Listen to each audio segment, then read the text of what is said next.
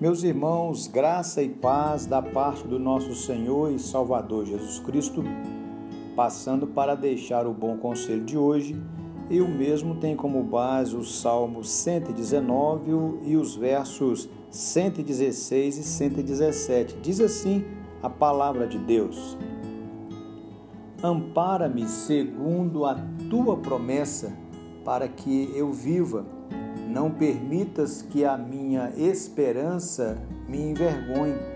Sustenta-me e serei salvo, e sempre atentarei para os teus decretos. Ao olharmos para esses dois versos, eu quero levá-los a pensar que o salmista está nos revelando aqui que Deus ampara o obediente.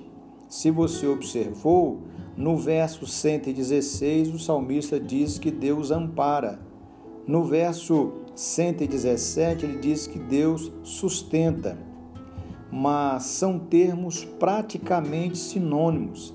Amparar traz à mente a imagem do justo se escorando no Senhor, buscando apoio e descanso, enquanto sustentar tem esse mesmo sentido, mas também inclui a ideia de refrigério.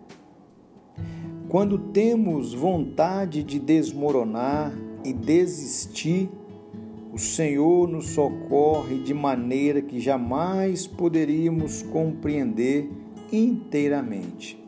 O salmista, em meio às adversidades da vida, ele olha para Deus e vê que Deus o protege, ele olha para Deus e vê que Deus o ampara, que Deus o sustenta em meio às tormentas da vida. Meu irmão, minha irmã, quão maravilhoso é podermos ter a certeza, a convicção de que o Deus a quem nós servimos, o Deus a quem nós amamos, é um Deus presente, que além de proteger, ele nos sustenta, ele nos ampara, ele não nos abandona, além de ser a nossa fortaleza, Ele enxuga também as lágrimas dos nossos olhos, Ele nos enche de fé, de força, de alegria para continuarmos a jornada.